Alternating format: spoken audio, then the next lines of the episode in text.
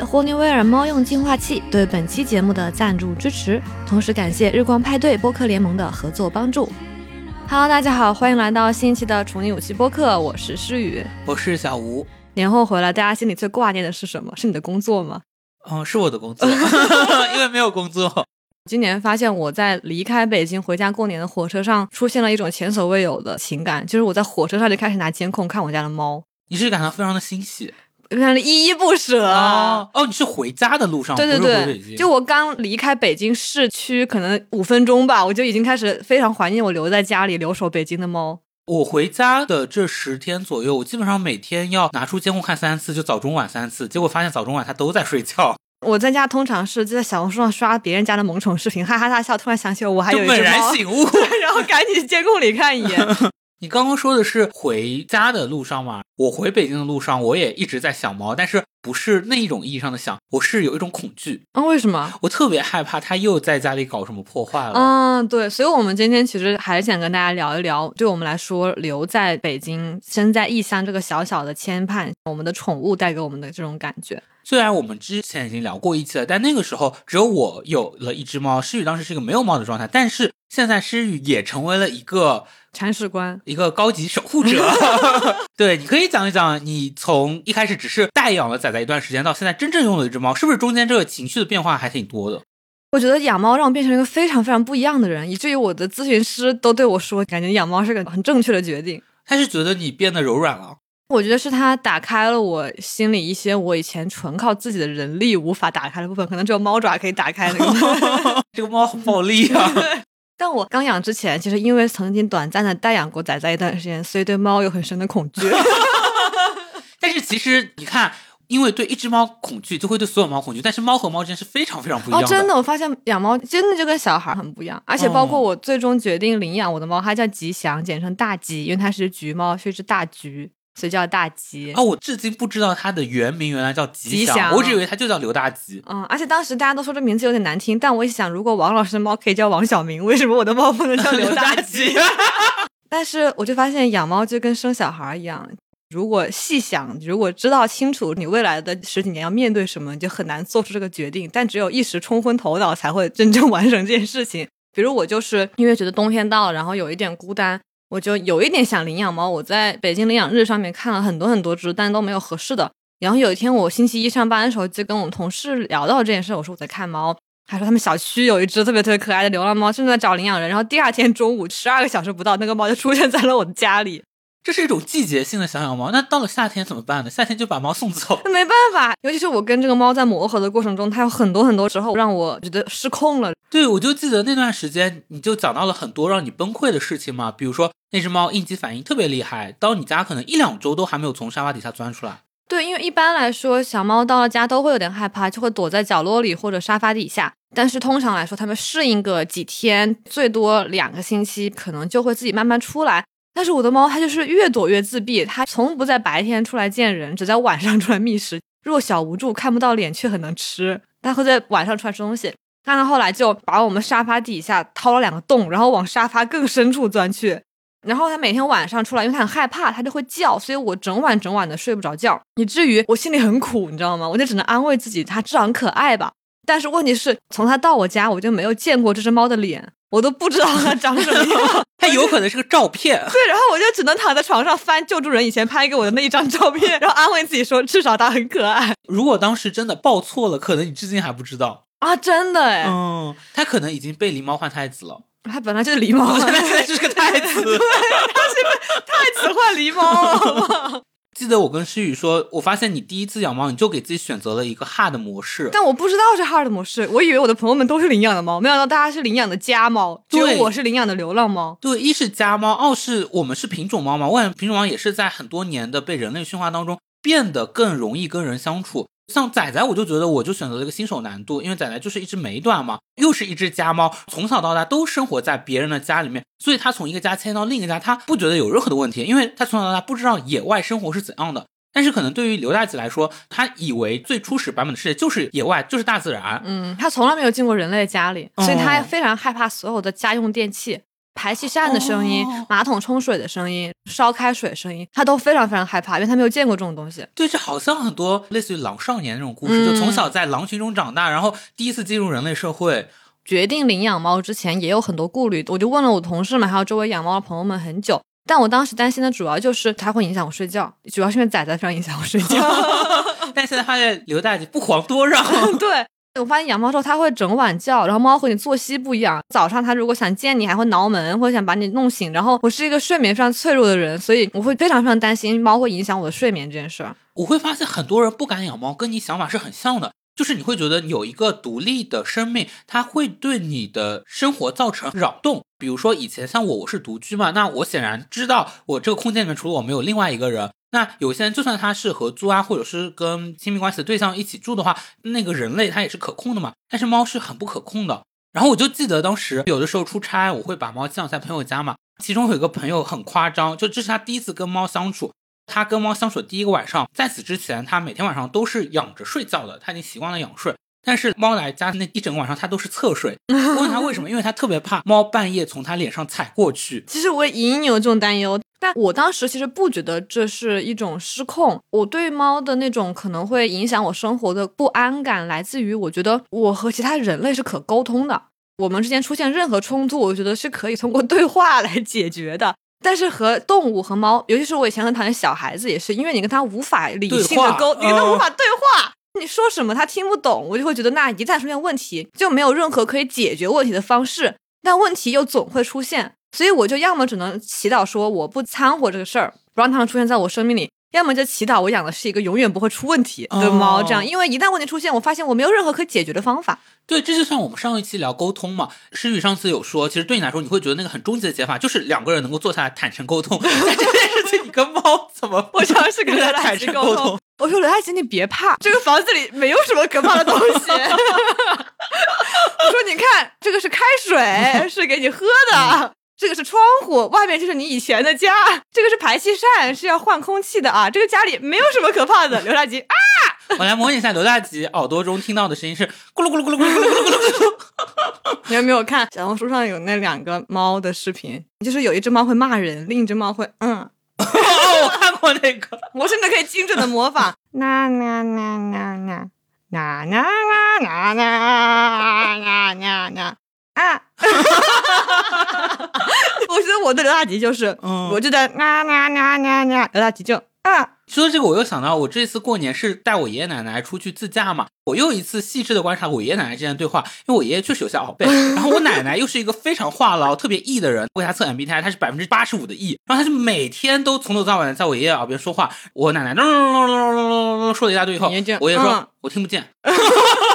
就这个对话会重复的发生，爷爷其实是一款猫，对我爷爷是一款耳背的只是耳朵不太好的猫。但这个其实就是这一期我们特别想跟大家聊的。我们会发现我们在跟宠物、在跟猫的关系当中，其实映照出来了很多我们跟人类之间的关系。特别是我跟诗雨作为两个 J 人，我们对于不管是跟他人的关系，还是对外部世界，都还是有一种很强烈的想要让它按照我们预期去发展的倾向。但是猫常常会不如你的所愿，我觉得这对我们去观察和改善我们的人格特征还是有帮助的。它不能说不如你所愿了吧？这有点太轻了。准确的讲是颠覆你的所有愿望就。是南辕北辙你的愿望。我想起小吴很久之前问过我一个问题，就说如果你有一只猫，你是希望它只跟你一个人亲，还是跟所有人亲？哦然后当时我就觉得说啊，这不就是晋江文学城里霸总套路吗？对所有人高冷，只对我一个人暖。那我当然希望猫只跟我亲。但我现在发现就不是这样。当我自己养了一只猫之后，我就意识到，如果它不听话的话，它会给你周围的人还有你的人际关系带来多大困扰。因为我是跟好朋友合租嘛，每次刘大吉晚上叫的很大声，我第二天早上就会觉得无脸面对冷姐，你知道吗？我要替我的猫给它磕头谢罪这种感觉。尤其是比如说有朋友来家里玩，大家都听说我养猫了，想跟他玩，我就很希望刘大姐，你可不可以出来接一下课呀？哦然后他就会反应的特别不可爱，就一直在尖叫，怎么怎么样的。然后我就会觉得是我的猫不行呢，还是我这个妈没当好呢？是孩子不行呢，还是我没教好呢？反正就你觉得是很小的一件事儿，你只期待他可以跟大家友好的互动一会儿，但他做不到。然后你就会觉得，确实他没有满足你的期待，你就是会有一点难受和失望在那里。对，你知道所有的客人来你家都会有一个动作是什么？弯腰趴在地上，跪下来，真的，我在你家就是跪下来，然后把头埋进那个沙发里面，深情的呼唤。然后他就露出一双小小的黄眼睛，然后 我觉得你说的这个，其实真的跟我观察到的身边很多已经有一些小孩的那些父母特别像。我会觉得小孩对他们来说，真的会有一点点像个挂件，哎，就是在过年的，比如饭局上面啊，如果你学了一个萨克斯，学了一个小号，出来给叔叔阿姨们吹一首，对，出来跟叔叔阿姨们背一下唐诗宋词。我还记得当年北京奥运会开幕式，莎拉布莱曼出来唱《You and Me》的时候，有无数家长在电视机前扭过头对他还说：“能听懂吗？” 我以为要他们也出来唱一首。刚刚我们其实讲到了一个特别重要的对猫的控制，是我们希望猫足够的安静。我觉得就是你希望猫是符合你想象的样子，对，能够按照你的期待去行动，不管是安静还是说黏你，还是按照你的想象。我觉得它就特别像芭比里面那句台词，我们把它改装一下，就是你希望猫黏你，但不要太黏你，并且是在你对它需要的时候来黏你。遥远的、疏远的、close 的女朋友。住对门的女朋友，我第一次有这感觉，是因为我对养猫没有任何的背景知识嘛，所以我就在小红书上搜很多很多攻略，然后发现大家都会把这种东西叫做社会化训练。比如说，你让它脱敏，让人能够摸它，让它不害怕声音，不害怕野外，等等等等，让它变成一只社会化程度足够高的小猫。当时我就会觉得很诧异，因为一方面，我作为一个没有任何养猫知识的人，我从外部视角来看它，会觉得。这好像不就是要把猫变成人的样子吗？就是你在用人的要求去要求猫，但它是动物，它不是人呀。另一方面，我又发现大家提到这件事态度都非常的自然，就好像它已经是一个潜移默化的规则了。为了陪在人身边，就是应该完成上述所有社会化训练，你才能算上一只好猫。我就一度对这个观点很困惑，因为在人身上，你如果说你希望一个中国人到美国之后能完成美国化，你会觉得显然不太妥当，对吧？不太合适。难道拓展到另一个生物上，这个事情是可以成立的吗？你像我们刚刚说的社会化，其实是我们省略那个限定语，其实是人类社会的社会化。但是猫其实也有猫的社会。那其实大部分我们理解的它不那么社会化，可能正是因为他们在猫的社会里面足够的社会化了，他们足够的适应了和舒展了自己作为猫的天性。但我们可能有的时候就要把猫的天性给咔嚓咔嚓，就像给它做绝育手术一样给咔嚓掉。我自己能够想到的一个特别人类中心主义的社会化是刷朋友圈能看到很多人会给猫猫狗狗穿衣服吗？啊，我小的时候也不懂啊。仔仔刚来我家的时候，我以为猫猫狗狗都是很正常的穿衣服，他们就像人一样喜欢穿衣服，需要穿衣服，所以我也给仔仔买过。所以你第一次看到仔的时候，你觉得啊，你不好意思看是个裸体的女性是吗？那倒有点夸张，包括也会有一种特别我为你好的考虑，会觉得到冬天你会有点冷。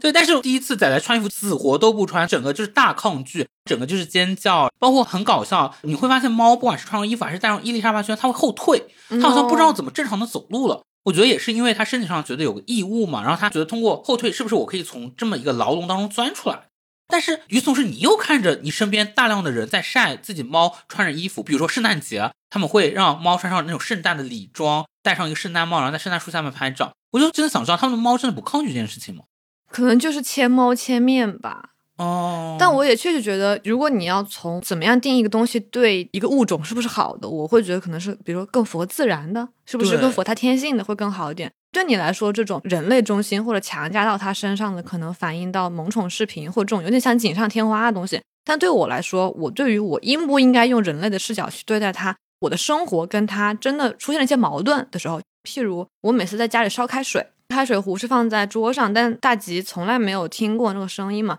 然后每次那个水快烧开，发出那种呜呜呜声音，它就会特别害怕，特别警觉，一直在叫。每次它叫了之后呢，我就要花很多时间去安抚它，跟它说你没事儿，不要怕，然后用好吃的把它引诱回来。后来我就觉得这样是不是太麻烦了？我就干脆把开水壶放到厨房里面，用门隔着，然后声音就小很多那样烧。当时我养猫知识主要来自于救助人嘛，救助人姐姐就跟我说，你不能够为了一个猫去改变你自己，你应该让猫来适应你。说你养它是为了图一个乐趣，是为了让它陪伴你，给你提供情绪价值，而不是说你要为了它一味的妥协、退让和牺牲你自己。然后我就很疑惑，一方面可能我在作为人类和对其他人类的时候，我也习惯了，就是如果能妥协一点解决这个事儿的话，那就这样做吧。因为你把开水瓶放在厨房里也不是什么大事儿，但是它就会让我觉得好像说。你为了宠物去改变自己的行为习惯，好像在大多数养宠物的人看来是件不太对的事情。这个救助人姐姐还蛮站在你的角度去考虑啊，她相当站在我角度考虑啊。因为我之前也分享过，我在养小孩之前，曾经也想养一只流浪猫，当时也有跟那种流浪猫救助协会对接过、接洽过，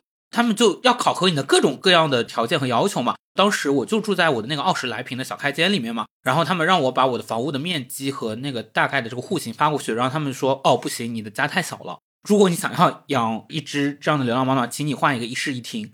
救助人通常都是会考虑对猫更好嘛？对，这个例子里面，我觉得他们也是在考虑对猫更好，因为他们是希望刘大吉成为一个社会化更好的小猫，他们认为这样对刘大吉更好。可能他们会觉得你已经进入人类社会了，你必然是要习惯家用电器的，你不能一辈子那样躲着。可能觉得我这次把开水瓶给它收起来了，以后还会有别的东西会吓它。对他来说，最好的是自己早早适应和褪去这些恐惧。我能理解他第一次听到这个声音，他一定很恐惧。但是他第十次、第一百次听到的时候，他不会有所改善吗？那就是一个脆弱敏感的男猫吧。而且他会有些不同的情况，有时候是可能水烧的多了一点，声音就久了一点，就是每次频率不完全一样。对，然后有时候又是因为可能一边烧水的时候，正好家里还来了一个陌生的朋友，你就分不清是哪个变量导致他突然的惊恐，然后你就得一个一个排查。那对我来说，最显然的方式就是，那就都不来。朋友别来我家，然后水放在里面安静的烧，这样猫就不会那样了。我真的有一段时间有一点到这种程度，就会觉得我家猫不好，然后你进来的时候你要小声，你不要说话。我会觉得人就应该给猫让位，但旧主人就会说你不可能一辈子这样，你必须要让它早点习惯，就是应该让猫为人做出改变。我就不知道这样对不对，尤其是后来我和我的一些养猫的同学聊天的时候。他们家养了好几只猫，但都是品种猫，是那种特别乖巧温顺的猫。我就跟他说我养的流浪猫，然后他不让摸，不让撸，不让抱，然后看也看不见，不停的尖叫，很容易害怕。他说：“那你这个猫不行，提供不了什么乐趣。”然后我就说：“ 啊，这是可以说的吗？”我说：“难道你养猫是为了给你自己提供乐趣吗？”他说：“那不然谁养猫啊？”我就被震在原地。我其实当时就感觉到你坚持要养这只猫的心态跟很多人会很不一样，因为当时我都跟你说过，我觉得你可以放弃的。第一周、第二周的时候，我觉得你这是一个及时止损，尤其是你又是个新手，你完全可以去选择一个更容易养的猫。但是我会觉得，你就把它当做了一个任务，真的有责任，一个责任。而且我还真的有点好奇你的心态。我当时想问你，但忘记问了。养这样一只猫是能够使得你们的关系因为这些东西、这些挑战、这些羁绊而更深刻吗？当然不是，我觉得我从来不是抱着什么非常宏大的目标和我们关系的期待来完成这个艰巨任务，不是的，而是因为你在走这个关卡难度进度条的时候，你不知道下面还有那么多关卡，你以为这只是个小事儿。当他第五天不出来的时候，你以为可能第六天就出来了；第八天不出来，你以为可能第九天出来，就一天一天，你以为不那么严重，一直到了第二十天，你才意识到事情有点不对了。但我怎么记得，可能第十天去你家的时候，你就已经披头散发，整个人状态精神崩溃。对，因为大家当时都还说，可能半个月甚至到一个月以内，它不出来都还是正常的。然后又说猫刚开始就是会磨合不好，就是会吵到人睡觉，你就总在说服自己说，是不是大家都经历过这个阶段，熬过这阵子就好了。有一阵子是我自己工作压力很大，又生病发烧，然后又晚上睡不了觉，因为被它吵，我就很崩溃。那天晚上凌晨四点钟，我就跟旧主人发消息说，他好像不太喜欢被人收养。没办法，想问能不能还是还回去，因为旧主人最开始也跟我说了，说如果实在不行也可以还回来，意思就是你不要虐猫，不要卖猫，你如果不行的话，我们还可以继续养它这样。但当时正好是北京降温下大雪的时候，北京去年最冷的一周，他们就说小猫这个时候回去可能很难活下来，因为它还不到一岁嘛，能不能把这一段最冷的寒潮先熬过去再看？我说可以，我也不想让它冻死嘛，我就想那就先把这周熬过去嘛。那周熬着熬着，救助人就又给我施展各路神通，把他沙发翻过来呀，用鸡胸肉引诱过来呀，慢慢的他就出来了，然后情况就越来越好。他是一个一步一步的，就你今天看到他能从沙发出来了，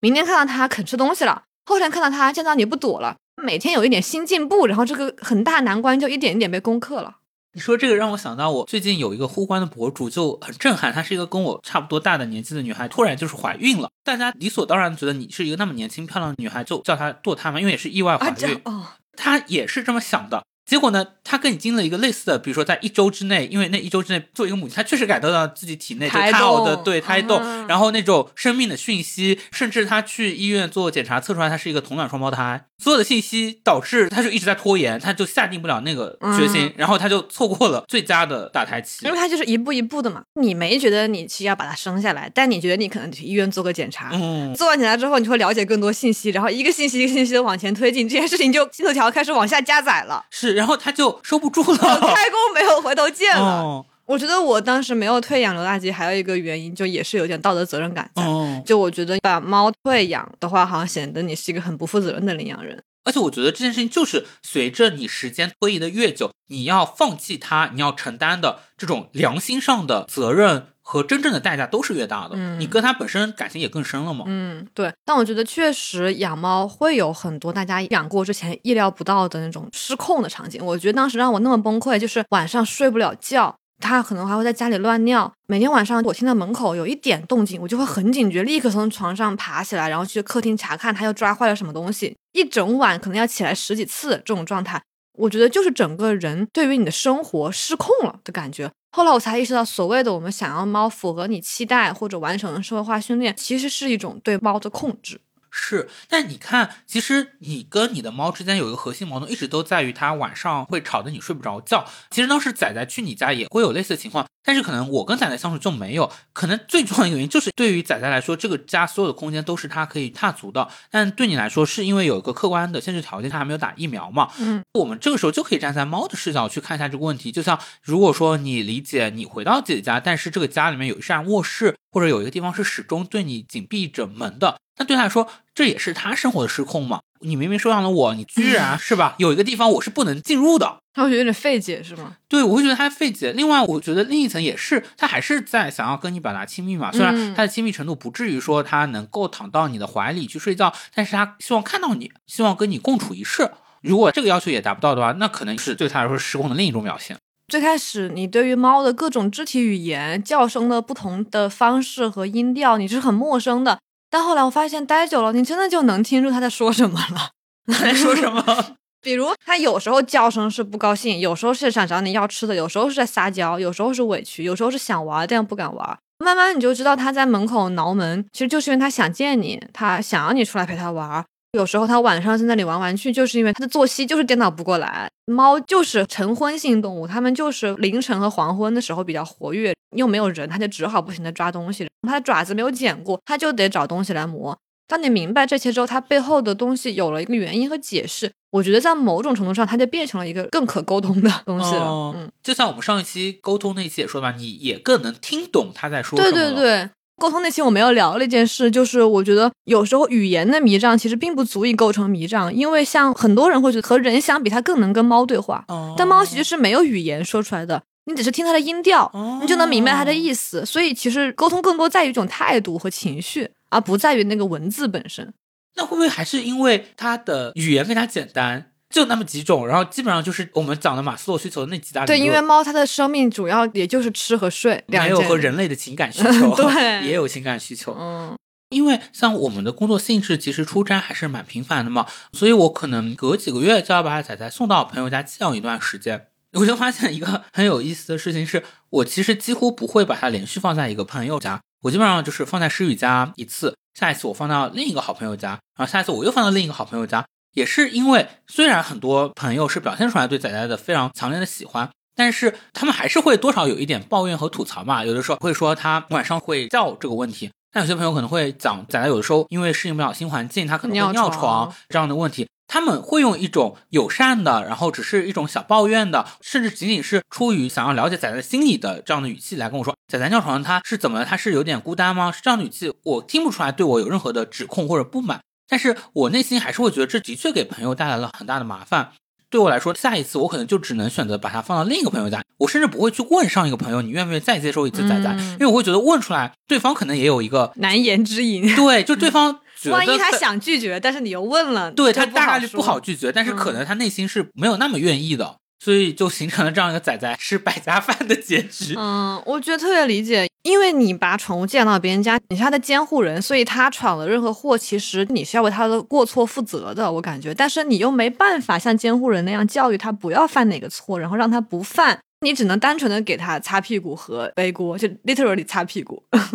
让他尿床之后，因为大吉他晚上吵的话，我会睡不好觉。然后因为我们房间隔音又很差，所以我知道我室友肯定也睡不好觉，所以我就每次都会有非常非常强的愧疚感。以至于那段时间，我觉得其实影响到了我和我室友的关系。他其实可能并不介意这件事，但我就会觉得我一直对他有种愧疚感。后来，当今年我先回家了之后，他帮我在北京多留了一周照顾我的猫，他们的关系变得很好，我就感觉有一部分罪责解脱了，你知道吗？而且他还会在朋友圈里面说：“哈，刘大吉居然对我哈了一声，心痛。我我还蛮觉得那个语气很有意思，因为他听上去是在骂这只猫，但我觉得骂里面又是你们武汉女女人人的情对谊。我们武汉女人就是这样表达亲密。我跟他聊天对话里全都是可恶的死肥猫，死男猫又拉臭粑粑了，就是 你猜会不会是因为刘大吉能听得懂人话，所以他在你们家才如此的痛苦？那他应该把自己从北京猫过渡成武汉猫的性格。我发现猫给我带来的那种人际关系愧疚感，是我从来没有面对过的。比如说，之前可能因为我自己在关系里面犯错了，我对别人产生愧疚感，然后我就严厉的去批评自己，去责罚自己，这件事对我来说是习惯了的。包括最近过年，还有一个情况是我说错一句话，因为我们自驾回去嘛，然后我是在我大姑家过年，你知道他们会塞各种东西给你们。我就打开车的那个后座一看，因为我坐后座嘛，我发现我的脚下满满当当全部塞满了他们带的东西，然后我当时就嘟囔一句，我说怎么放了这么多不重要的东西？然后没有想到他们就站在我的背后听见了，嗯然后就说了一句：“对呀、都是不重要的东西。”那一刻我觉得我整个人碎了，哦怎么能够给别人说这种话呢？对，其实我只是对自己说。像这个时候，我就发现我内心的那种很严厉的批判者的系统就启动了。一整路上，我就一直在骂自己，一直在跟自己说：“你为什么要这样？为什么要这样？”但是另一种层面来说，至少我有个书写的渠道。就你可以通过自我批评让自己稍微好受一点。对因为有人在惩罚你了。对，但是呢，这件事情如果是你的猫做的，那怎么办？你是骂自己还是骂猫？猫也听不懂。这个错误失去责任人了。是，所以这个时候我其实就会发现，我内心深处有一腔需要被释放出来的，不管是一种怒火啊，还是一种情绪，它找不到一个可以承载的载体了，飘在了空中。我今天就有感觉啊，因为昨天晚上刘大吉又在家里拆家了，然后我今天早上起来看，他把我们家厨房的门门口地上那个胶条给撕下来了。怎么这么厉害？我看那一刻的情绪其实非常之复杂和多元。首先我很生气，我觉得你破坏家里。但其次，我意识到，其实我没有因为这件事真正个人感到多大生气，因为那个胶条门框你其实粘回去说难也不难，它也不是特别重要的一个东西，它拆了这个门又不会垮，它就只是少一个连接点而已。然后我又觉得对猫来说，晚上它还没倒过作息嘛，刚回来又很应激。时差已经倒了三个 月哦，我。的意思是说，它一个人在家的时候哦就会回到动物性的那种作息，然后它想磨爪子把它抠一抠也无伤大雅。但我紧接着就会感觉到，我之所以会这么生气，是因为我觉得这个家不是我的个人财产。哦一方面它是房东的，另一方面它是我室友的。因为我私人的猫影响了公共财产，我会觉得很不对。进一步我会觉得，我越感到不对，才越公平。就是我如果越为他人着想，哦越为我的室友着想，我就越应该对我的猫生气。但其实我自己本人可能没有对我的猫特别生气。是，我觉得这又体现了我们心中的那种控制的倾向。就比如说，我经常会觉得这个问题，如果是我个人能解决的话，那它就不是问题。也是拿猫举例的话，比如说仔仔这一次在我过年回家的时候，它又呕吐在了我的地毯上面。但因为这个家就是完全属于我的家，我回来看到这件事情，我就不会有太多的生气。对我来说，我只是再花一些钱，因为我是拼多多买的四十多块，就是买一个新的地毯就好了嘛，它不会有真正实质性的任何的影响。但对你来说就不是，因为人际关系就是最不可控的嘛，他人的情绪、他人的想法，这是他人的事。对，因为我为了让自己在人际关系中感到一种安全感，或者符合我期待的关系运转模式，我已经对自己施加了很多控制。但我发现我控制不了猫，而它又能切实产生影响。譬如说，我这次过年回家是找了我们一个同事姐姐上门来帮我喂猫，她隔几天来一次，然后她也很喜欢这个猫，当时就是她推荐我去领养这个猫的。结果猫对它就很不友善嘛，非常的紧张，然后到处躲嘛，乱窜尖叫。隔着监控，我就很恨铁不成钢，我就说你小子，你能不能争点气？嗯他要开很久很久车，从地铁的一头开到另一头，嗯，这样子毕竟人家是在南五环，你是在北五环。我感觉这种心态可能真的很像很多家长对做父母的会觉得孩子怎么就是不能给我争个面儿气哦，人终究活成自己最讨厌的样子。所以我就会感觉我们其实对猫的态度就完完全全让我看到了，甚至也理解了一部分父母对孩子身上的控制欲。我最近做心理咨询的时候，有一个重要的议题也是，我之前一直不知道为什么世界上只有我妈是我沟通中最大的雷点。我会觉得很多人说很多别的话，我都会很正常的面对。因为上野千鹤子讲了，母女就是永远的敌人。对我就发现我妈讲一个什么话，我就一定会曲解出最恶劣的那层意思。譬如说，可能你吃个饭，我妈说你等我吃完去把我盘子放水池里吧。如果是别人，我就很正常，就说嗯好，然后放过去。但我妈说，我就会觉得我还要你说吗？我自己不知道吗？是觉得我是傻子吗？我本来就准备放到盘子里，我就会觉得我妈是认为我是一个吃完饭不知道把盘子放到水里的懒惰自私的女儿，才会对我说这样的话，然后就会让我立刻应激起来。后来我跟我咨询师聊了很久，为什么？我最开始以为是因为我不喜欢别人对我提要求，但后来发现不是，因为我在家的时候，有时候冷姐她有帮她干什么事儿，她提要求我会很喜欢、很乐意去做，因为我觉得对方对你提要求，表明你们的信任。对是你们关系亲密的表现。但我不知道为什么我这么讨厌我妈对我提要求呢？后来我跟咨询师讨论很久之后，发现这里的关键词其实不是要求，而是控制。比如说我室友要我帮他开个门，或者帮他撑一下一个东西，它不涉及控制我，就是你必须得这么做，不然就是不好和不对的。但我觉得我妈对我提要求，通常就是会让我感受到这样做是对的，是合适的，你不能不这样做。我自己也是在跟猫的关系的相处当中，好像有一点点理解了小的时候我妈对我的一些态度。因为我跟仔仔早期的时候，也是因为那个时候仔仔所谓的打引号的没有社会化，就会做很多的所谓的做错的事情。然后那个时候我经常就处于一种暴怒状态，这种状态是我现在跟仔仔关系中也很少出现的了。但是早年的时候我就经常会暴怒，我后来就发现我的那种状态很像小的时候我妈有的时候会有状态。但是我现在又更多能够理解我妈，因为我不仅仅是从一个所谓的亲子关系的角度来看，我会觉得那可能跟她整体性的生活状态会有关系。比如说那个时候，我妈可能她面临的很多的问题和困难，包括家庭经济条件上面的问题，也包括她可能夫妻关系的问题，然后包括她自己职业上面遇到的一些困境。这个时候有点像你的这种亲子关系变成了压垮她的最后一根稻草之类的，所以有的时候她那种怒火就发泄到我的头上，但那不仅仅是对我的怒火，可能是有对她整个生活的怒火，其他那些部分可能是她最掌控不了的，而她的孩子可能已经是她最能够掌控的那个部分了。也意识到，那个时候我对仔仔的很多的怒火也是在于这个，有可能是我一天上完班又被老板骂了，或者今天又写出来的一个东西并不达到我的预期了，然后回到家发现仔仔居然把一个杯子打碎了。或者居然在床上撒尿了，我就点燃了你的那种。对，但我猜测，如果说我是以一个非常快乐愉快的心态回家的话，那他做这件事情，我不会觉得有多大的问题。嗯，我觉得我跟你很不一样，但我们俩都是反映了我们的父母对待我们的方式，然后就会再进一次投射到我们对待猫的方式上。我会觉得，对我来说，哪怕我是心情很愉快的回家，但看到我的猫打碎的东西，我也会对它有很大不满，因为我就会认为，无论何时何地，它都应该要做到好。或者做到我希望，因为我妈妈就是那样对我的，所以我才会意识到，其实我也是在像我妈妈无意识的控制我那样，无意识的控制我的猫。哪怕我在把我的猫接回来之前，我是希望我自己可以做一个（括号开明的家长），就是那种可以让猫自由散漫的。我觉得我理想中的画面应该是我做我的事儿，它做它的事儿，然后我们生活在同一个屋檐下。亲密的时候可以贴贴，不亲密的时候就各干各的，彼此自由，互不打扰。我觉得我愿意为他提供一个这样的环境。嗯，你写你的稿，他打碎他的杯，对，互不彼此影响。因为仔仔之前在我们家是不能允许任何一扇门向他关闭的，哦，他就会一直在外面不停的叫和挠我们，直到你把门打开。大吉有时候也会在门口叫，就想把你叫出去。但我就关着房门，坚决不出，因为我希望它是一个不要得寸进尺的猫，它是一个在我不想出去的时候就不要把我叫出去的猫。于是我就觉得不能像你宠坏仔仔那样 宠坏大吉，我就要锻炼它，像我妈磨练我一样。你要让它在门口叫几分钟，让它知道它再怎么叫你也不会出去，它就不叫了。然后它就会去我室友的门口叫，然后我室友就把它放进去了。室友就说我是一个东亚母亲，我的房间是东亚，他那里是北欧。虎妈猫爸，对，大吉虽然没有出家门，但他已经润掉了。他每次觉得作为一只东亚猫心里好苦的时候，他就去敲敲你室友的门，去一下北欧的大门，北欧大门常打开。然后你就发现，完完全全的，你就是还是把猫当做一个影响你生活的因素，然后你不想它影响你。包括我觉得我至今不向它打开我的大门，客观原因是它还没有洗澡和打疫苗，但主观原因上，我觉得是我内心有种恐惧。一种对完全失控的恐惧，我需要保留一块自留地，让我知道至少在这个地方我是可以不受影响的，我是可以控制我自己的生活和情绪的。这只猫如果进了你的卧室的话，你很害怕出现的那个所谓的失控的场景是什么？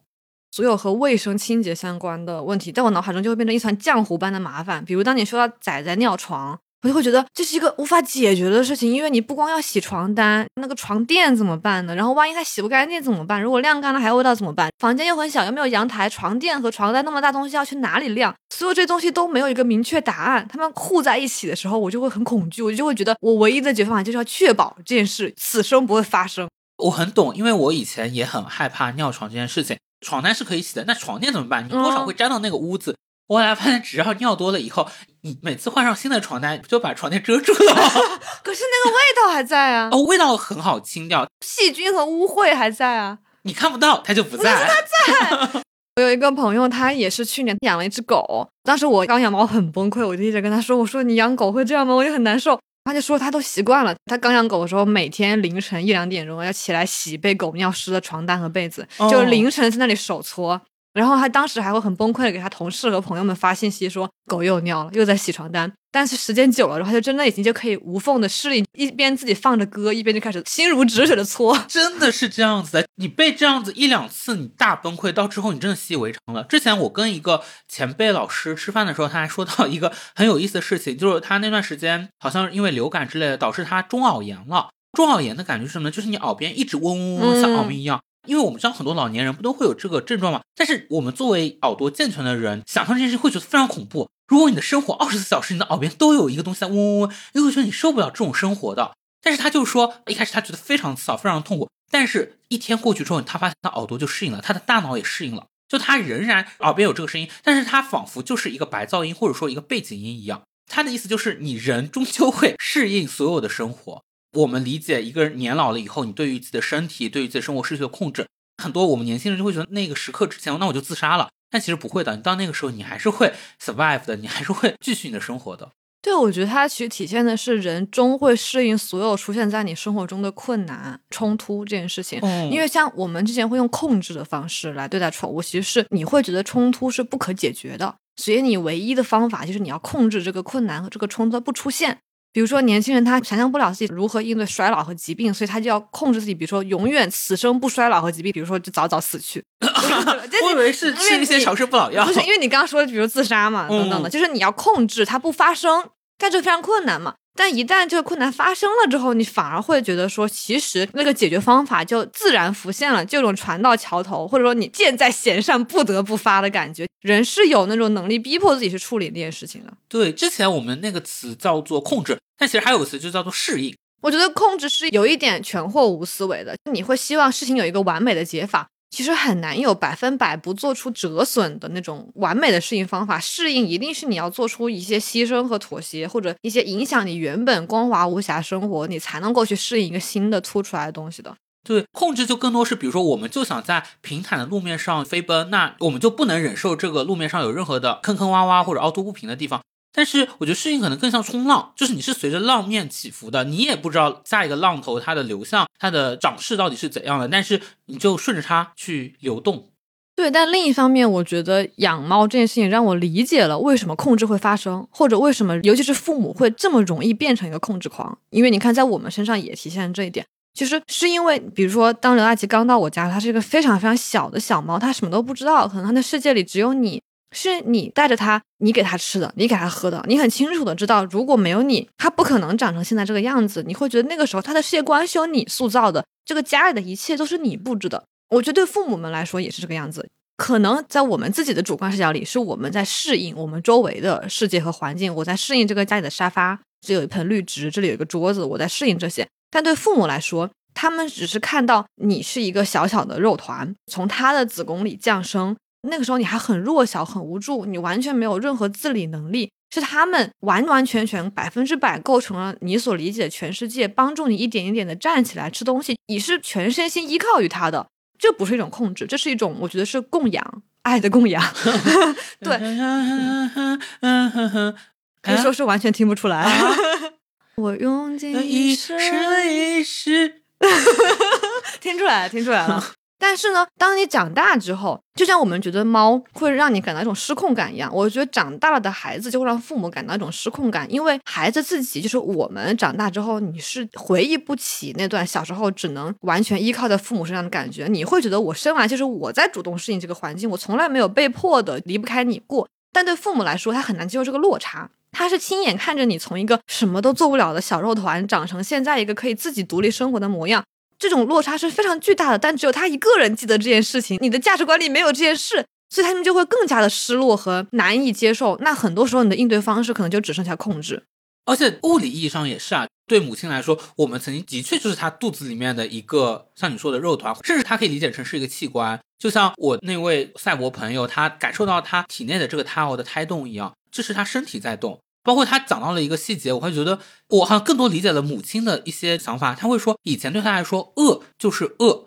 但是现在对他来说，他饿下一秒就是饿疯了。为什么？因为他还是个同卵双胞胎，就是他饿的时候其实是三个生命一起在饿。啊天哪！那个时候我就突然强烈感受到你的生命跟母亲的生命水乳交融那种感觉。但是这个是我们从来没有做过父母的人很少去思考的。嗯，包括我最近也有一个新的想法是。以前我们总是会觉得创造这个东西对于很多来说是没有这个需求，它好像是一个所谓的更高级的，已经完成了很多基本的生存需求之后才有的需求。但是我最近觉得这个需求其实人人都有，很多人，比如说像我们选择了写作，那写作好像就已经完成了我们的这样的一个欲望。然后对于有些人来说，比如说我身边一些搞创业的朋友，那创业其实也是一种创造嘛。但是对于大部分普通人来说，他们其实没有办法通过这些途径去进行创造。那最简单一个办法就是生育，对，就让他们感受到自己其实是一个造物者，对你就会觉得你是这个孩子的造物者，而孩子是你的作品，是你最伟大的作品。对，所以很多人会从生育小孩这件事情来获得自己人生的价值感。是，包括你刚刚讲的那个作品就非常对，尤其是很多人写虚构，我觉得他们的一种非常强烈的快乐就建立在他其实是可以控制自己书里面的每一个角色。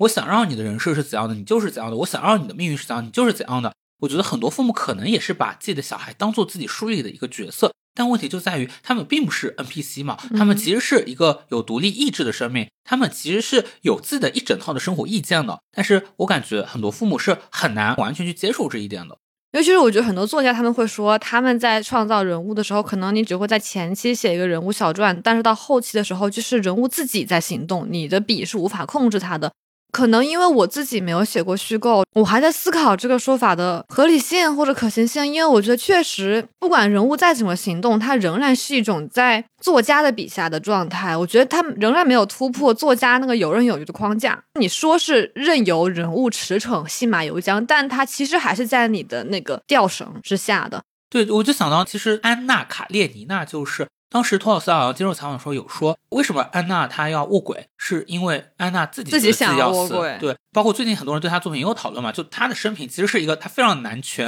然后对于自己身边的女性啊，自己妻子有很多剥削的这样的一个旧的男人。但是我觉得安娜她身上有很多的新兴女性的那种光辉的。那他这么一个人，他怎么能够创作出这个作品？我觉得很有可能是到某一个阶段，嗯，我们不管把他说的悬一点，就是有上帝之手去帮他去写这个作品，还是安娜他真的拥有自己独立的生命，拥有自己独立的意志。但是你看，就像虚构人物，他其实仍然你很难说他和作家是完全脱离关系的。对父母来说，他是很难接受说孩子超出他的所有认知和框架，变成一个和他完全不一样的人。更重要是，父母还能看到从小其实孩子跟你上很多相似的地方。比如说这次我过年回家的时候，我会发现我和我爸妈身上有太多太多我自己意识不到的隐隐的，其实完全一模一样。比如说话的方式，比如认知世界的方式，还有你说话一些很细微的神态、表情、语态。就是完全复刻出来的，但是后来你会发现，一个你眼看着他长大的，曾经你一只手托起来的孩子，和你一模一样的生命，变成了和你截然不同的样子。他无法在像你期待的那样行动的时候，那种落差，我觉得父母是真的很无能为力的。哦，他可能本来预期的是你是他的一个复刻品。但最后发现，哎，怎么变成了另一个东西？我觉得不一定是复刻品，而是一个在一定吸收了它的特点的基础上，按照它的样子诞生的新的产品。嗯，当然，我觉得没有父母希望孩子跟自己是一模一样的，但他一定是希望孩子是在他想象范围之内的，而不会是超出他自己想象的。我觉得好像也有一个我们特别要去理清的一个问题，以及我觉得很多家长需要去理清的问题，就是你生小孩到底是为了什么？你到底是真的想要让小孩有自己的独立的生活，还是说仅仅是为了满足自己的自恋？我最近也是跟朋友聊，就是发现我们行业里面有一些可能三十五岁左右的媒体前辈、女性前辈啊，对他们来说，他们曾经可能在这个行业里面得到特别多的价值感和创造感，但是可能目前也是我们所说的对于行业、对于这个事业幻灭的状态。其中有一些人，他选择就是，那我去生一个孩子，对他来说，孩子就特别像延续他的事业，是他的第二个事业。但是我会觉得，既然是事业的话，如果大家都想在事业上面再创高峰，这就变成了那种你会希望自己的孩子足够的聪明，足够的智商高，足够的成功。这就不太对了嘛。它有点像说，你不是在孕育一个新的个体，而是在孕育一个你的自我的延伸。嗯，但其实可能真正无论是父母对孩子，还是我们对待猫和宠物的态度，其实更多的应该是你从天然的就把它当做一个和你不一样的个体去对待。嗯，而且我好明显的发现，很多人养猫其实对他们说展示功能是很重要的。我最近也是知道了一个让我震惊的事实，就我有一个大学同学嘛，他天天会在朋友圈晒猫，然后他有一只应该是布偶，还有一只可能是吉斯，都是那种非常好看、当下非常热门的品种猫。因为他家两只猫真的很可爱嘛，然后我又特别爱看。然后我突然在很后来的一天，根据我们的一个共同朋友才得知，其实他家有三只猫。第三只猫就是一只不够好看是吗？，对，就是流浪猫，就是流浪吉那种，就是橘猫，就很普通的橘猫流。浪吉也是普通的橘猫、对啊。，但是可能对他来说，他就觉得这只猫不够好看，就不值得出现在他的朋友圈里面。啊、我这个时候我就瞬间带入这只猫的视角，我就觉得他也太难过了吧。对，你看，他就仍然还是把猫视为你的私有物和你嗯的私人财产之一，然后你对于你的造物、你所拥有的东西享有绝对的支配权，你可以选择怎么样摆布和展现它们。是，这就经常是很多电视剧里面我们会看到，或者电影里面会看到的一个家庭，他可能有了两个小孩，一个聪明的小孩和一个笨的小孩，可能那个父母就整天只会去炫耀展示这个聪明小孩的一些生活，考了钢琴的十级啊，或者考了一个怎样的名校啊，这个笨小孩就仿佛不存在一样。对，我觉得其实小吴刚刚讲的很重要一点是，我们要把他作为生命的个体的这种尊重重新交还给他，就是重新把他当做一个新的个体。但我觉得对于人类来说是非常难的，就是你在和一个，比如说从生物链上，可能你们不在同一个链条上的动物来说，人很容易有那种凌驾于他者之上的权威感。甚至人总是会跟父母那样子觉得一样，就是我为你好，嗯他会觉得我所有的动机都是善的，都是出于对你的考虑。但是他其实潜台词就是我站的位置比你高，我比你更加的权威，我比你更加能够决定这件事情到底是好还是不好。所以我也在想，如果这件事对人类来说确实很困难的话，我们有什么样的方法可以摆脱自己身上这种控制的倾向？怎么样才能够真正做到说把猫和宠物当做一个独立的个体来尊重？我之前就想说，在什么情况下我们可以理解到猫的感受呢？譬如对我来说，很重要的最近的一个经历是我自己做手术那一次，然后我其实非常非常非常怕手术，因为很疼，然后不打麻药。我怕到什么程度呢？就我到医院，然后我坐上那个手术床，开始换衣服的时候，就那时候离实际上动刀还有一两个小时的距离。就我在换衣服时候，然后我摸到那个金属的床架的时候，我就已经抖得要筛糠了，我就很害怕，因为你不知道你要面对的是什么，你就有很多无尽的想象和对未知的恐惧。在那个瞬间，我就突然想到了我的猫，它那么害怕去宠物医院，所有的猫都很抗拒在伊丽莎白环。就在那个时候，我突然明白了为什么我的猫怕成那样，我就会觉得我再也没办法去指责它说你怕什么呀？都是为你好，去打针你就不生病了，是给你打疫苗呀，你怕什么？医生又不会害你，那不是一样的吗？就像我的医生对我说，你这个囊肿早切早好还不疼，一下就过去了，你不切反而还不好。但那时候在你听来就是很苍白，你就是有一种很切实的恐惧。我觉得在我自己害怕的发抖那一刻，我突然真正理解了我的猫。而且医生这么对你说，你还真的能听懂呢，我根本听不懂医生在说什么。对你就会总对猫有种不切实际的感觉，你会希望猫和你一样成熟理智。我觉得你说到这个，就是延续我们前几期一直会讲到的，真正做到换位思考，站在对方的那个角度去考虑。因为你有讲到刘大吉在自己过年的时候，其实是有一个同事姐姐来给你去上门喂猫嘛。因为这个同事姐姐她就是一个养宠的资深的专家吧，我觉得她对我来说也是我养宠道路上的一个思想启蒙者，一个，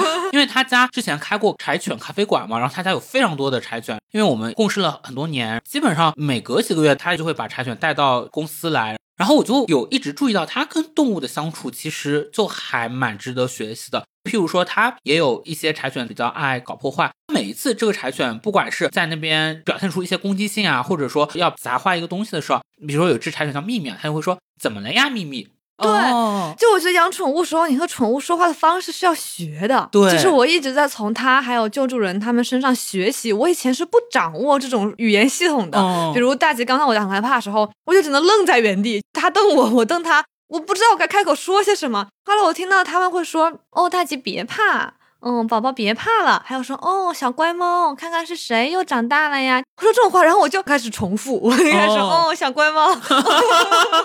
哦，宝宝别怕。所以不仅妈妈是一台只会重复台词的 NPC，我也是一款 NPC。当你把这些话说出口之后，你才知道，哦，原来语言是有这种力量的。我觉得你确实是要不断的学习，打开一个新的语言系统。对你就像我们更容易对宠物说的话，就是还是提要求嘛，说你不应该怎么怎么样，因为这样子不好。嗯，但是它我觉得更多是一个设问，当然宠物没有办法回答它，但我觉得宠物也是能够感受到它那个情绪的。它会问说，哎，你现在是为什么呢？你是有点害怕了吗？还是因为怎么怎么样了，所以你现在做出了这样的一个行为？对，这样其实有点像我们在适应它们，嗯，而不是控制和要求它们来适应我们。你要学会用宠物能听懂的话去跟它对话，然后我觉得在这里控制和适应的这个关系发生了一个非常微妙的倒转。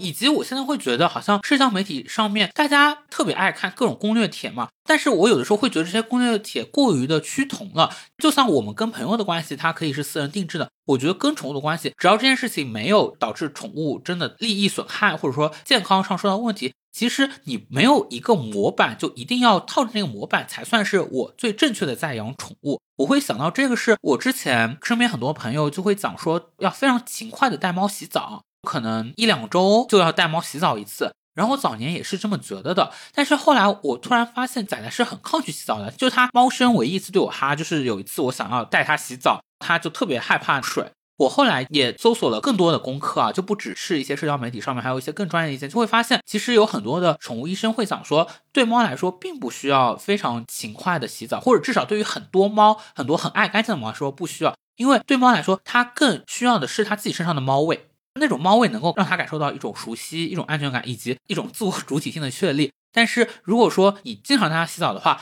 的确，它身上香香的。作为我们人类来说，哦，把头埋进猫的肚子里面，会觉得哦，好香呀。但是其实对它来说，那就是一个异物的味道。嗯，它自己并不觉得这是一个很香的味道。所以到后面，我就隔三个月到半年，我才给仔仔洗一次澡。而仔仔又的确非常爱干净。我会觉得这就是我在逐渐把他的生命交还给他自己的一个过程。嗯，所以它的建立的前提其实是你要把他当做一个和你不一样但同样值得尊重感受的个体去对待。在这个前提下，你才会去了解他。知道有很多东西，哪怕比如说你不希望他晚上叫，你不希望他撕纸拆家，但是你就是没办法控制他的。很多时候，在这种情况下，你会发现你能做的可能只是尽可能的给它和你都提供一个好的环境，让你们去了解彼此和适应彼此，用适应去取代控制。对，像对我来说的话，猫一个很重要的问题是洗澡嘛，然后第二个应该是所有养猫或者养狗的人士都会遇到的，就是掉毛。对我来说，一个办法就是我家里常备各种粘毛器嘛。但有的时候你也是无暇顾及嘛，所以我所有的黑色衣服其实经常会被人识破我是养猫的啊。对，我有一次到小欧家里来玩，穿了一件黑色 T 恤，那件 T 恤今天可能是三年前是吧？现在上还沾了很多猫毛，就 感觉此生洗不干净。我养猫之后就也买了粘毛器嘛，然后就发现确实没什么用。然后我最近就会再看空气净化器，就很意外的发现，空气净化器竟然是专门设计给猫用的。霍尼韦尔出了一个叫猫猫搭子的净化器。哦，我也知道这个净化器，而且我一开始就是被这个名字吸引的。猫猫搭子，对，猫猫搭子，它就非常的猫中心主义嘛，而且你就会觉得它就是从猫的视角出发设计的。对，因为我后来买了用了嘛，发现确实是这样。它的功能是去吸走你家空气里的猫毛，这其实是人类的一个需求嘛。但是在这个需求之外，它设计的很多细节都是在替猫考虑。比如说，你知道猫喜欢待在高处，所以这个净化器它的顶部就设计了一个凹形，专门给猫可以坐上去玩。现在仔仔就特别喜欢坐在那个座位上面，感觉就像他的王座一样。但是，是不是如果上面是出风口的话，猫也不能待在上面，因为会容易引发触电？对，所以它这个净化器的出风口就特地设计在侧面，而且它是那种负离子柔风，所以吹出来甚至还可以给猫护毛。那我还蛮好奇刘大吉用起来会怎么样，因为他不是对所有的家用电器都非常害怕吗？对，这就是很神奇的地方。因为我打开之后发现它几乎是静音的，所以猫完全不怕，也不会应激。之前我还很担心，说它是不是会触电或者弄倒伤到猫。后来发现完全不会，是因为加固了，所以它不容易翻。对，而且如果它倒了或者爪子卡进去的话，它会自动断电。我就觉得还挺放心的。我觉得如果这一点也可以考虑到的话，真的是还蛮从猫猫的视角去设计的。就像我们有的办公椅就会说是所谓的人体工学嘛，那霍尼韦尔这个净化器就是猫体工学。对，而且你看这一个字的转化也很妙，你很快就能感觉到猫和人那种关系的对调。以及猫身上所反映出的那种我们作为人的部分。如果大家也想尝试这款猫猫搭子的话呢，在京东和淘宝都能搜到，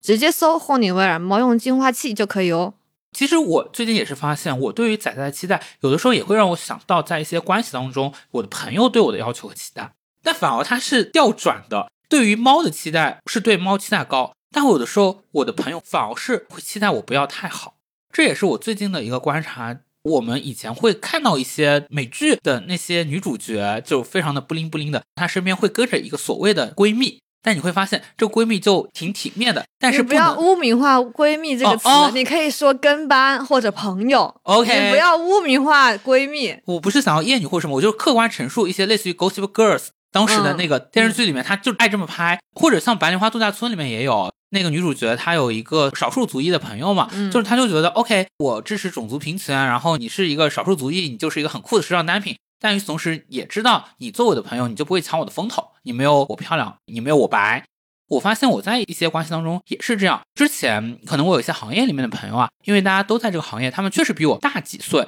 或者资历更深一点，并且也的确因为之前我们可能有一些直接的竞争关系，譬如说有一个什么工作机会，他们拿到了这个工作机会，而我没有拿到，或者说是一个奖项荣誉，他们拿到了，我没有拿到。我发现在我职业生涯的前些年，我们都是以这样的方式去相处的。那个时候我好像不觉得有什么问题，可能是因为我确实觉得他们也很优秀，因为你们是符合彼此期待的，在彼此画的同样的图景里的。对，有的时候我也会为我自己没有得到这个机会感到失落，但是我就算会失落或者生气，我指向于规则，我不会指向于我的朋友，因为我会觉得我的朋友他们并不是塞了一个红包才拿到这样的机会的，然后我们的关系就一直这样子，在我看来非常的健康，运转的很好，但最近他就出了一些问题。客观上可能就是因为我最近的两个变化，第一个变化是我不在媒体行业做了，我在另外一个行业，但是在另外一个行业里面，不管是做播客还是做别的，好像看上去我做的还不错，甚至我的收入就还 OK。这个我觉得有可能是会让他们觉得好像我在一些方面超出了他们那个预期和控制。第二个方面是的确有一个非常具体的事件，就是最近我们行业里面有一个非常好的一个全球性的奖项，我的很多朋友都报名参加这个奖项，但最后可能是我入围了。大部分我的朋友们都会开心的来给我祝福嘛，但是我就发现特定的某一位朋友，他显然肯定知道了这个事实，但是他从头到尾都没有过来跟我说任何话。你为什么还能单独拎出来发现谁没有来跟你说这个话？因为他确实之前被我归类在很亲密的朋友，我会觉得从各个角度来看，他都应该来祝贺你。对对对，然后也恰好在那个时间点之后，我们联系减弱了特别多。嗯，对我最近在想的就是这样的一个问题。有一些关系的基础就建立在他对你的期待是你可以好，但你不要比我好上面。一旦你超出了这样的预期，好像你们的友谊的基石就没有了。这其实是让我挺难过的一件事情，因为我以前从我的角度认知，我们的关系不是建立在这个东西上面的。我觉得一方面肯定是你自己的生活和你的状态发生了一些变化，就你的人变了，你们的关系肯定也会变嘛。然后大家需要去适应这个改变了的关系，和要去适应一个新的你们的相处模式。但另一方面，我也觉得它可能不一定是一个期待和控制的关系，因为我觉得我们俩都很容易通过结果去推导成因，而且成因往往我们会推导成最符合我们自己一贯价值观和臆想的那一个。但很可能他其实不是那样，有一万种可能性。譬如你们在别的地方，你什么时候惹到他，但你不知道，或者说是不是其实是比如说你做博主或者做播客等等，你们价值观，或者你辞职了，你不再写长报道了，这种东西可能让他有一些疏远等等，所有的东西综合在一起，我觉得它不一定指向一个期待和控制上的东西，但从最整体的层面上讲，一定是因为你发生了变化嘛，但这个变化不在他的预料范围内。从这个整体图景上说。他曾经是不需要花费什么心力去把你控制在你们习惯的那种相处模式中的，因为你本身就在这个框架内嘛。但现在他需要花费一些东西来面对你这个改变，可能是适应这件事情，让他感觉有些无所适从，所以他就选择了可能一种更接近于回避的方式。对，因为我们以前会以为这一种控制经常发生在亲子关系当中嘛，就是我最近才发现，它其实在友谊和其他关系当中也会频繁的出现。因为对我来说，好像这两个东西是独立的，一个东西叫做我们两个之间的关系，第二个东西叫做我个人的生活状态。嗯，对我总是觉得从我的视角会影响我们关系，就是前者。如果说在这段关系当中，你做了一个什么事情，或者我做了一个什么事情，它是一个变量，但是后者它就不是一个变量。对，但是就是这一点是我最近一直想不明白的，就是我自己独立的生活，以及他跟我朋友的关系，以及他对我的预期和控制。我觉得他当然是密不可分的呀，因为你们的关系在建立的一开始，他不光是和你这个人做朋友，他是和你小吴做朋友，但他所第一眼遇到的小吴，就是包含了你的生活状态和生活方式的那个小吴，包含了你的工作、你的成就等等等等，他是和包含所有这些东西的这个人做朋友。那当这些东西发生变化的时候，他与之建立友谊的这个人也发生变化了，那这样关系当然就也会联动着被影响呀。对，我觉得挺有意思的是，我觉得我目前一直在希望自己能够做到，也在逐渐学会做到，就是我要接受朋友身上的变化。就像之前我们有一期聊到，你对于社交的态度也在发生变化嘛？那对我来说，我一直有个先决的条件，就是我始终认可你是我的朋友。那在此之后，当这个朋友发生了一些变化，我脑中我就输入一个新的指令，就是这个朋友的某一个形象的侧面，我给他修补一下。我就说，原来这个朋友里面的一百个性格特征，有一条是他不爱社交，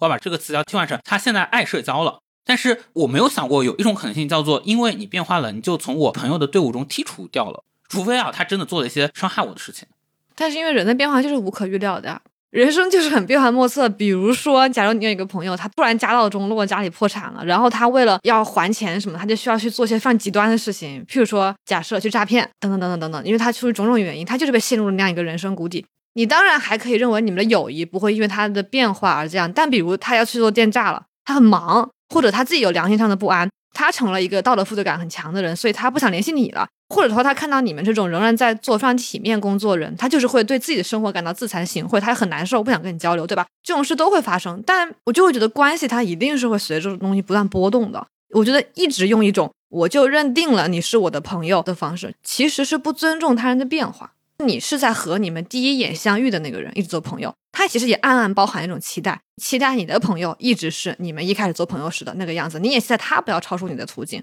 因为如果他完全天翻地覆的改变，比如说就从一个写作者变成一个电诈员工，如果你认为你还能跟他做和以前一模一样的朋友的话，我觉得也是对对方个体生命的不尊重。我有两个答案啊，第一个答案是我其实有意识到这个问题，是我道德底线有点低，不是道德底线的问题。比如说退一万步讲，很简单粗暴的。他变得很忙，他每天要忙的是电诈，那你显然不可能，或或者或者 他的经济状况出了问题，那你显然不能跟他约出去吃饭，吃你们以前吃的消费水平的馆子，对吧？你就需要做出各种各样的调整。但如果你对他的友谊是包含很多期待的，假如你仍然用以前那种期待方式去跟他相处的话，其实就没有适应变化。我理解你说的，就是具体的相处模式和你到底怎么认识你这段感情是两回事情。我可以理解的一种情况就是那种故友重逢，你们可能是相隔十年，然后真的每个人的人生境遇是非常的不一样的。重点是你们中间这十年是空白，所以他可能完全作为一个新的人出现在你的面前。那你这个时候你要做一个奥斯的决策，就是你跟这个人到底还能不能适合做朋友。但是我可能更多讲的还是那种我们其实一路走过来的，就日常性的相处，就算改变，它也是一点一滴渗透在。我觉得不一定，那家庭破产就是一夜之间。但是我想不到，我为什么会因为一个朋友家庭破产而不跟他做朋友？我不是说不跟他做朋友，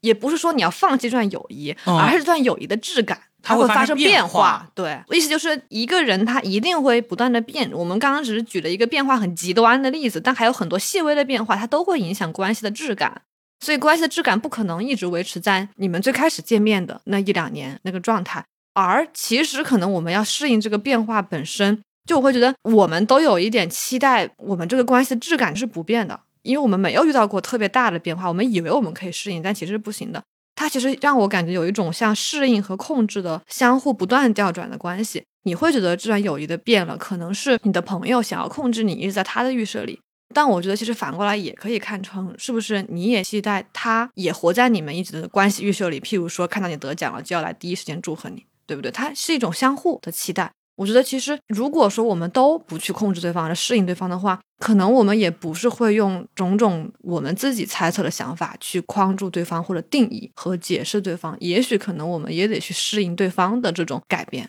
对，我觉得你又说到了一个很重要的对立面，就是控制和亲密的关系。因为譬如说，如果在关系当中双方都并不有任何一丝一毫控制对方的倾向，这段关系就很容易走散。你跟猫当然不会，是因为大概率你养猫就会一直咬下去。但是对于朋友来说，就很有可能，OK，你怎么变，那你就怎么变吧。我怎么变，那就我怎么变吧。没有人在创造机会，更多的去相处，更多去见面，那大家就这样子越走越远了。我最近在我和猫相处中有一个新的感受，就是以前我会觉得可能是猫离不开我，假设因为它需要我给它提供的物质环境等等的，因此好像是我在控制它。但今年春节回家，我会发现其实是猫在控制我。是我在心甘情愿的被它控制。我第一次意识到，我给自己找了一个怎么样的陪伴呢？就是一个能够时时刻刻牵动你心弦的，让你坐立不安的，想要去看看他在做什么的，然后永远把一部分的心放在他身上，害怕他吃不饱穿不暖，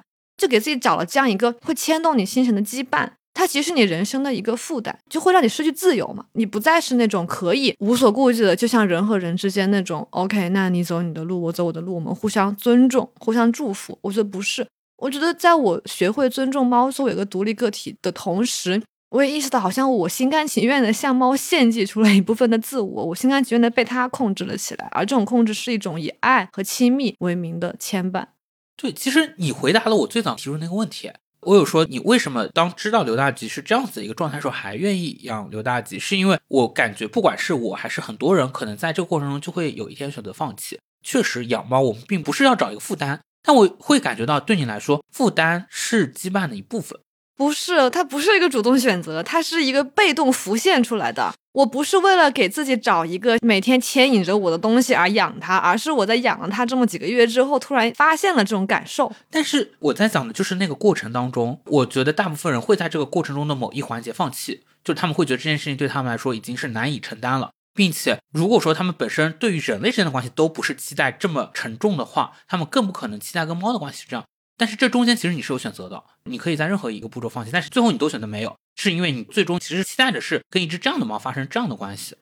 然后我最近也是在跟朋友的关系当中感受到了一件事情，是爱这个东西到最后的确就是会觉得自我没有那么那么的重要了。包括我发现，我跟一些真的有很强的信任基础的朋友之间的那种相处方式是，有的时候你真的是一种剔除了自我的利他主义，并且你是一种主动性的赠予，并且你不会常常觉得有亏欠。很多人就会觉得这是不是有点超越了所谓的友谊的边界？就是因为我们理解的友谊，它还是非常的权责分明的，然后它可能接近于我们所说的什么无条件的爱或者所谓的亲缘关系。但是就像我们一直讲的嘛，那朋友就可以是你选择的家人。然后我会觉得，我们之间的这种关系、这种友谊、这种爱，其实就是诞生在这种边界的溢出当中。对，所以我觉得其实没有全然自由的关系，它一定会是一个边界不断重叠、交叉、试探，包含一部分的控制，分不开，但是又需要彼此去适应彼此的改变的状态。它是一个非常非常难的功课，但可能在宠物的身上练习和人类的关系。对，常常适应，偶尔控制。好呀，那我们这期节目就先到这里啦，我们下期再见。下期再见，拜拜。拜拜。夕焼けが燃えてこの街ごと飲み込んでしまいそうな今日に僕は君を手放してしまった。明日が不安だとても嫌だ。だからこの僕も一緒に飲み込んでしまえよ。夕焼け。感谢收听处女武器播客。如果喜欢我们的节目，欢迎在 Show Notes 里扫码添加小助手微信，进入我们的听友群。你也可以在小宇宙、喜马拉雅、网易云音乐、苹果播客、豆瓣、微博、Spotify 订阅处女武器。同时，也特别欢迎在小红书、微博和微信公众号上关注“处女武器播客”，或者写信给我们的邮箱。复杂世界里，我们期待与你赤裸相遇。